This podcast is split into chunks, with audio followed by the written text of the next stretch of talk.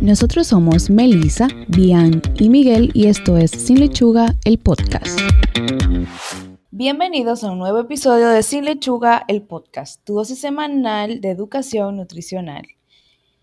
Bueno, luego de, una, de unos días de reflexión, sí, adaptándonos a esto que todavía estamos en proceso y aprendiendo, aquí estamos de regreso con Sin Lechuga, el podcast. Esta semana eh, hablaremos de un tema que tuvo su, un día especial, que fue la celebración del Día de la, de Mundial de la Alergia, el pasado 8 de julio, y quisimos hablar sobre lo que son las alergias alimentarias.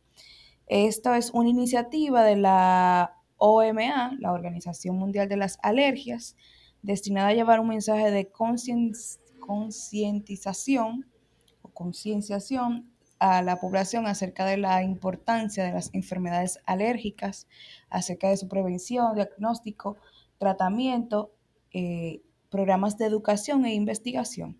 Esto con el fin de alcanzar una calidad de, calidad de vida adecuada para los pacientes que sufren de esto. Eh, bueno, en Como el es habitual, de hoy, nosotros nos unimos a esa iniciativa. Exactamente. En este episodio vamos a hablar sobre las alergias alimentarias, como ya había dicho, y ciertos datos que es importante que sepamos. Lo primero que debemos saber qué es una alergia alimentaria. Eh, en realidad esto es una reacción que ocurre por el sistema inmune cuando una persona ingiere lo que es un alimento que le, que le causa esta reacción, o sea, que le causa lo que es una alergia. Y lo interesante es que incluso una como muy pequeña cantidad le puede provocar a una persona la, presencia de signos y síntomas. Hay muchos, pero además de los tradicionales, que es como la urticaria y, la inflamación en la vía respiratoria, que es como lo que uno suele asociar a los problemas alimentarios, también pueden ser problemas digestivos. Y es una, una situación delicada porque aunque alguna persona simplemente algo como simple y pasajero, hay ocasiones en las que eso puede costarle la vida a una persona. Entonces, de ahí la importancia de nosotros saber cómo entender y cómo manejar lo que una alergia alimentaria. Se calcula que la alergia alimentaria afecta entre el 6 y el 8% de los niños menores de 3 años y hasta el 3% de adultos. Entonces, ¿alguno de nosotros ha padecido alergia alimentaria? Yo soy alérgico al pepino. Ah, sí, Miguel es el chico raro que es alérgico al pepino. No, yo he conocido personas que tienen alergias muy raras también. O sea, alergia a la, piña, por ejemplo, eh, a la cebolla. Sí, yo era alérgica a la, a la piña de niña. Mi hermana, mi hermana era alérgica a la miel. Wow, Melissa, tú eres la única que está en este grupo. Soy leyenda. y en estos tiempos más. A pesar de que no existe cura, algunos niños superan la alergia alimentaria cuando crecen, como es mi caso. Ya actualmente yo puedo ingerir piña, aunque no lo haga.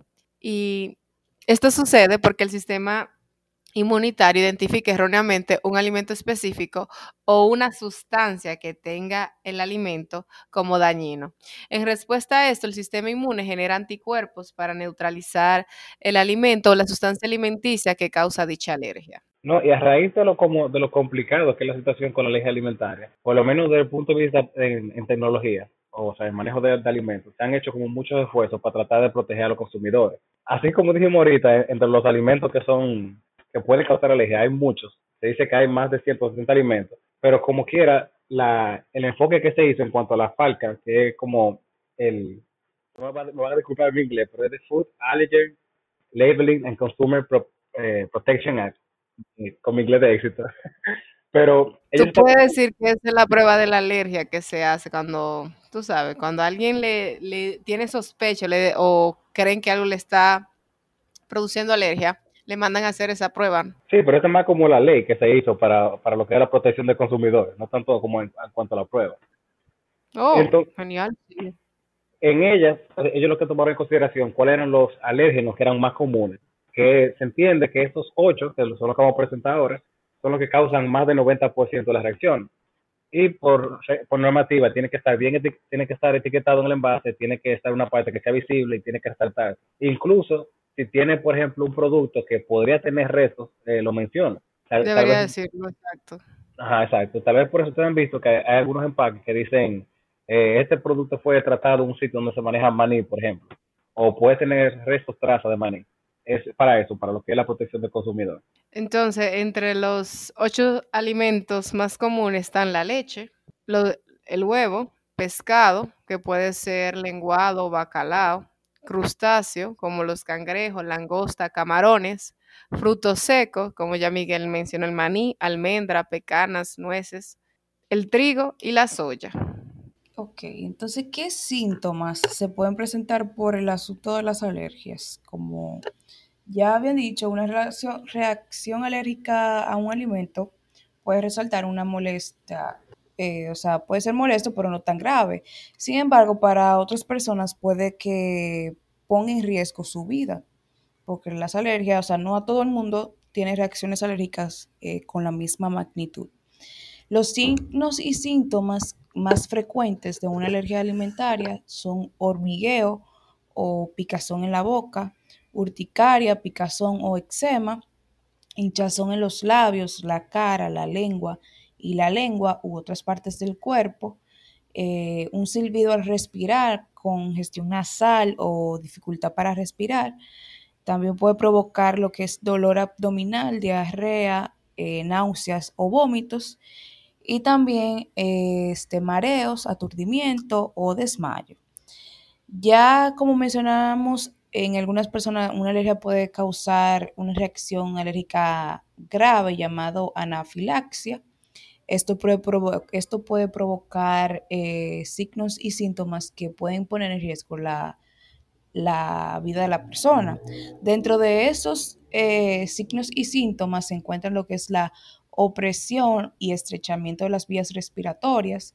Ustedes pueden ver gente que que le da una reacción alérgica, por lo menos yo he, presenciado momentos así, que siente que no pueden respirar y es por esta eh, razón. Sí, es una, situación delicada y por lo general esas personas deberían o casi siempre andan con su medicamento o tienen una forma como de, de, identificarse. Yo he visto, por ejemplo, pulseras que dicen, ah, yo soy alérgico a estos, a estos alimentos, soy alérgico a, a ciertos productos para que la persona cuando vea que le pase eso lo tenga en consideración, porque el hecho de actuar rápido es una de las cosas que puede ayudar mucho. Exacto.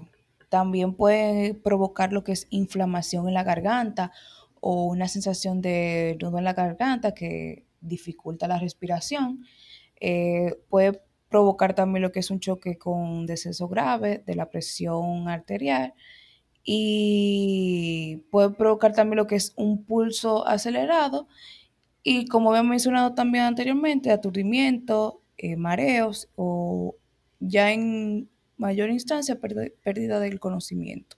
En caso de que sea anafilaxia, o sea, es imprescindible que se actúe de manera rápida y urgente, porque si no se trata a tiempo puede causar coma o incluso la muerte. O sea, que las alergias son un tema delicado y serio. No, claro. Sí, incluso las, las personas que son alérgicas a ciertos productos y lo saben, o sea, que tienen conocimiento, eh, siempre están como pendientes a eso. Si algo de comida, siempre preguntan eh, que, cuáles son los ingredientes y cosas así. Pero está la situación cuando una persona que no sabe que tiene esa alergia.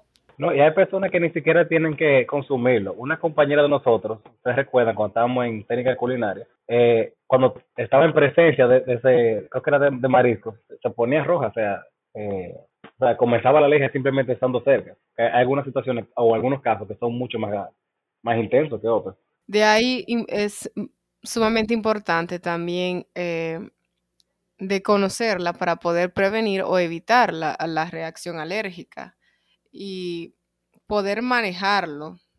Entonces, si tú tienes alguna alergia alimentaria, que ya tienes el diagnóstico, o si conoces a alguien, es importante que sigan los siguientes pasos para poder sobrellevar la situación en caso de ser consciente de lo que estás comiendo y bebiendo.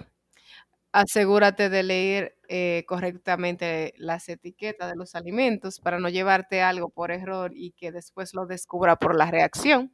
Para esto debe aparecer el nombre de la fuente alimentaria de un alérgeno, como Miguel ya explicó. O sea, puede decir que contiene en la etiqueta tiene que aparecer el nombre, y principalmente en cuanto a lo que es el, compuesto activo. Si lo dice de alguna forma, tiene que decirlo al lado ya lo que es el nombre del ingrediente, como en palabra llana, para que un consumidor lo entienda. Si dice lecitina, por ejemplo, entre, entre paréntesis, te van a poner lo que es soya, harina, trigo, así, para que el consumidor siempre sepa, aunque tenga un nombre que sea un poco más técnico, eh, de dónde dónde podría causar alergia este, este producto. Como Miguel comentó, o alguno de nosotros, no sé si fue Miguel o Melissa, eh, si ya alguien sabe que tiene una reacción grave, lo ideal es que utilice un brazalete o un collar o algo que le permita a alguien identificar que tiene dicha alergia. También es importante tener cuidado en lo que es los restaurantes. O sea, cuando uno va a un servicio de alimentación, siempre tiene que hacer eh, referencia de, por ejemplo, de que tiene una alergia y no solamente decir si el producto tiene, sino de tratar de pedir un plato en el cual no esté ya manipulado eh, con personas cercanas. A veces eso es difícil porque uno no tiene como control de cómo se trabaja en la cocina de los diferentes sitios,